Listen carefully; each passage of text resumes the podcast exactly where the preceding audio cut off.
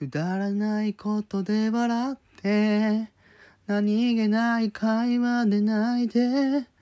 一つ一つの出来事にしおりを挟んで忘れないようになくさないように。アラジンのように魔法の絨毯に乗って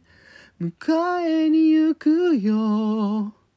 魔法は使えないけどお金もないし力もないし地位も名誉もないけど君のことを